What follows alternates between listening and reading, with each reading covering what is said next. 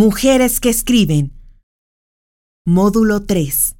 ¿Por qué y para qué escriben las mujeres? Sesión de preguntas. Hola, mi pregunta es, ¿para qué escribió La suerte de la consorte? Creo es mi libro favorito y, con ese le entré al mundo del ensayo y es hermoso este ensayo y siempre he tenido ganas de preguntarle, ¿para qué escribió este ensayo? Gracias. Lo escribí porque a mí me interesa entender a México y todo lo que he hecho en mi vida es entender a México desde todas las perspectivas que puedo. En este caso, la historia de las mujeres y la encarné en las esposas de los gobernantes de México porque a lo largo de la historia ellas representan todas las posibilidades ideológicas de clase social, de tipo cultural, religioso, etcétera. Entonces, podíamos ver los cambios en las vidas de las mujeres en México a lo largo de prácticamente cinco siglos, que es lo que recorro ahí. Pero el objetivo es siempre ese. ¿Qué pasa con México? ¿Qué pasa con su cultura? ¿Y qué pasa con sus mujeres? Y esos son todos mis libros, en absoluto creo que todos mis libros. Yo quiero saber por qué las mujeres no escriben acerca de ciencia sobre todo ciencia ficción? ¿Por qué les cuesta tanto? La vez pasada mencioné a una muy conocida argentina que se llama Angélica Gorodischer, pero yo creo que tiene que ver con que el salto, esto que hablé la primera, la primera sesión, el salto cultural y hoy el salto social de las mujeres es apenas de los últimos 40, 50 años, en donde realmente pudieron salir de su casa y entrar a estudiar ya no nada más entrar como al principio a, letras o a filosofía, sino también a cuestiones de ciencia. Y pues para que todo esto se note en la superestructura, como decía Marx, en la cultura, tiene que pasar un tiempo en que eso se asiente en las personas que lo están haciendo. Nosotros tuvimos aquí la primera ocasión una, una muchacha que fue la primera pregunta que se levantó y dijo cómo la recibieron mal los científicos y cómo ella ahora publica libros que son muy bien recibidos por muchos tirajes, justamente de ciencia. Entonces, esto es lo que hemos logrado en los últimos años, que haya mujeres que ya escriben de todo. Igual de historia, mencioné eh, los libros de Marguerite Yourcenar, que del Chapo Guzmán, como Anabel Hernández, que de la historia de, de un idioma que se ha perdido, como Miriam Moscona, que de ciencia o de ciencia ficción, como Angélica Gorodischer. Pero ahí vamos, lentamente, llevamos muy poco tiempo en este lugar como género. No es tan rápida ya la integración a todo, ¿no? Pero va a pasar. Sara, em, la mujer detrás del hombre, la mujer que hizo, pero que no pudo ser. Conozco la historia de la primera esposa de Einstein, pero en las primeras investigaciones que he realizado, eh, esta mujer ayudó a Einstein a llegar a, la conclusión de la teoría de la relatividad. Y es la razón por la cual a Einstein no se le da el premio Nobel por la teoría de la relatividad.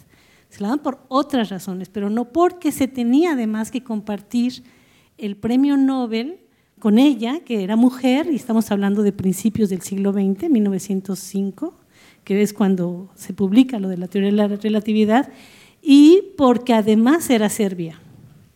Además, no le quisieron dar el reconocimiento en la universidad. O sea, nunca logró, la trataron muy mal, ¿no? Bueno, en fin. Hay muchos casos como ese y muchos casos al revés. Casos como ese, por ejemplo, eh, la esposa de Scott Fitzgerald, se me olvidó, Zelda Fitzgerald, que todo el mundo dice que es mejor escritora que él, no lo sé, es cuestión de gustos. Eh, tienes ahorita a Siri Husbeth, la esposa de Paul Oster, y el famoso es Paul Oster, y a la gente le gusta también leer a Siri. Tienes los casos contrarios, Leonard Woolf trabajando para Virginia Woolf. Tienes el caso de mujeres que no sé si escribirían, pero que trabajan para que sus maridos escriban, como Socorro del Paso. O sea, el mundo es ancho y diverso. Y hay de todo. Y seguramente habrá muchas mujeres que dejaron de escribir para apoyar a sus maridos, maridos que apoyaron a sus mujeres para escribir, más hoy que en otros tiempos, parejas que los dos probablemente escribieron, y bueno, y luego casos como esa mujer de la que cuentas, pero también el caso de otras que sí, Madame Curie, que sí sacó el premio Nobel.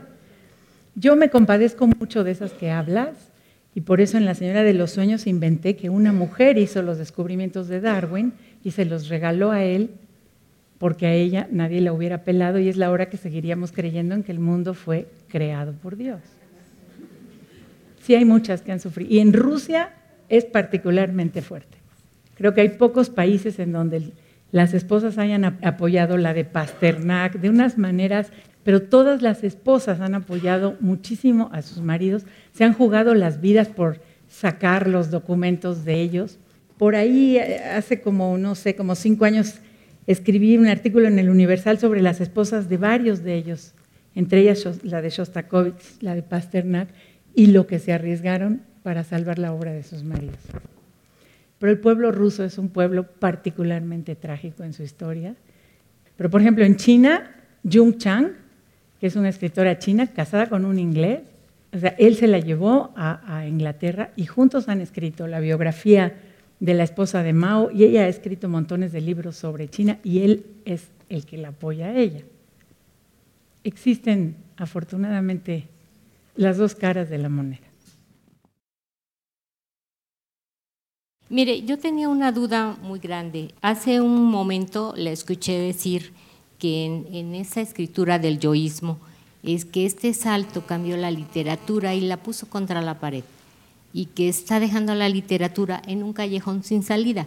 Es eh, en este salto social del que nos habla, será esa literatura como la de la recién novel, este, la que venga a salvar o, es o, qué nos va a sacar de eso. Gracias que me permites recordar esto porque la literatura que pienso que nos deja en un callejón sin salida es la que solamente habla de una persona en sí misma, dije claramente, en el individuo no como un concepto, sino como una sola personita que solo se mira a sí mismo y que pienso que eso tiene un límite, que después de leer 15 novelas en donde te estén hablando de lo que siente cuando eh, se pelea con su esposa, cuando va al baño, yo creo que es un límite que se vuelve aburrido y que lo que puede sacar adelante a la literatura es que se hagan también otro tipo de literatura. Las literaturas que nos hablan de otros mundos que también a los demás nos pueden interesar conocer. Queda clara la diferencia entre el callejón sin salida al que yo creo que lleva esa literatura. A lo mejor no es cierto y dentro de 10 años y te encuentro en la calle y te voy a decir, me muerdo la lengua porque resultó maravilloso lo que se está produciendo ahora por eso. Vamos a ver, por ahorita, por lo que se ve ahorita que está pasando, no parece serlo. Es una preocupación solo por lo que yo leí, por lo que yo siento, por lo que yo quiero, por lo que a mí me importa y que el mundo se pudra.